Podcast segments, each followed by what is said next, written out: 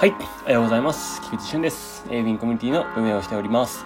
このラジオではコミュニティ活動の様子や皆さんから共有していただいたことや eBay その他含めて自分が気づいたことなどを共有していくラジオになっております。えー、さて、え今日は何かを学び始めて慣れるまでの初動の時間って何時間というテーマでお届けします。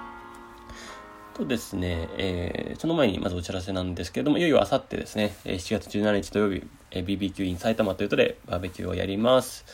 えー、ぜひ、えー、まあ、ギリギリまで、え、ご参加もお待ちしておりますし、ギリギリまでキャンセルすることもできます。はい。えっと、まあ、あの、コロナも、えー、愛狭まって、そういう、うところを気にされる方ももちろんいらっしゃるかなと思いますので、えキャンセルできるようにはなっております。そこはご安心ください。えー、特にその前日まででしたらキャンセル料も含めて、えー、かからないようにしていただきましたので、えー、そこの配慮も含めてよろしくお願いします。はい。ですね。あとは、えー、そうですね。え、お知らせという点で言えば、まあ、チャット機能がそろそろ実装、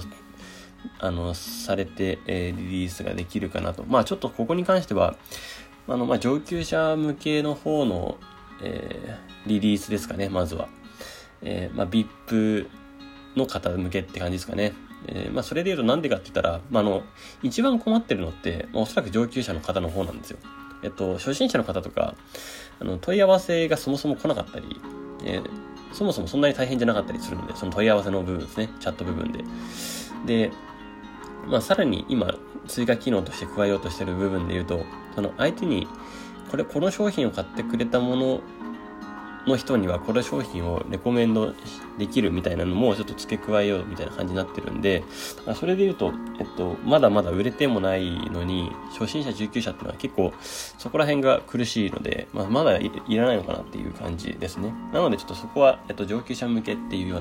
な案内になるかなと思います。はい。そんなところですね。で、えっと、今日の本題なんですけど、何かを学び始めて慣れるまでの初動の時間って何時間というテーマなんですけど、ちょっとタイトル今日長いんですけど、あの、これはですね、私が英語の、えー、YouTube というかラジオというか、まあ、それをちょっと聞いていながらですね、まあ、あの、あるいろいろ著名人の方の話、まあ、テッドトークみたいな感じのものがあったんですね。まあ、それで結構やっぱり、あの、入ってくるものが、えー、大きくてですね、ちょっとあるテーマで話されていたのがすごいなるほどなって思ったので、ちょっと今日はその話をシェアしたいなと思ってます。とですね、まあ、よくなんか何かをできるようになるまでは1万時間必要ですみたいな、なんか1万時間の法則だみたいなのが、えっと、このよくビジネス界隈なんですかね、専門家界隈でよく話されていることがあったと思います。でもそれってじゃあ本当なのっていうと、もちろんそれは本当のプロですね。なんかもう、プロアスリート選手とかプロの音楽家だったりその研究、研究家、専門家みたいな本当のプロになるまでの、えっと、レベルっていう感じです。なので、それ、1万時間っていうのは、えー、もう莫大な時間なので、確かその、サラリーマン、えっと、フルタイムで5年間働いた分ぐらいな、えっと、時間数になるよと。いや、もうそれちょっと尋常じゃないじゃないですか、やっぱり。うん。なので、それは、だいぶ時間かかるなと。そんなに時間かけ、待ってらんないなっていうところじゃないですか。その一個のスキルや、あれを学ぶのに。でも、まあそうじゃないよと。それを研究したのって、まあさっきも言ったんですけど、そのプロのスポーツ選手だとか、そういう、あの、音楽家だとか研究家とか、まあ、そういうレベルの人たちの話ですね。そのハなんかハーバードだったかな。どっかの大学のその論文で研究結果を出したものが。それで1万時間の法則っていうのを導き出したと言われているんですけども、じゃあ、まあ人並みに、人並みというか、ちょっと自分が慣れるぐらいまでの、ちょっと抵抗感なく、ちょっと他の人よりも、よりもちょっと抜きん出てるよみたいな、初心者の方にとったら抜きん出てるよみたいな、えー、レベルってじゃあどれぐらいでできるのっていうのを、まあ、研究した方がいてですね、まあ、それを話してくれたんですけど、まあそう、その方が研究してですね、やってくれたんですけど、まあ、なんか何かを学び始めて、その、慣れるまでっっていうところで言うと、あの、20時間だそうです。大体ですね。まあ確かにでもこれは、あの、しっくりくるところもあるんですよ。要は、1日1時間ぐらい、または、えっと、30分から1時間ぐらいの間で、まあ1ヶ月間ぐらいやり続ければ、なれるじゃないですか。特にあの一番見て思うのは、その初心者休息コースの人とかだったんですけど、やっぱ1ヶ月やるともうそこ慣れるんですよね。もう、あ、eBay ってこんな感じなんだ、みたいなところで慣れていくんですよ。で、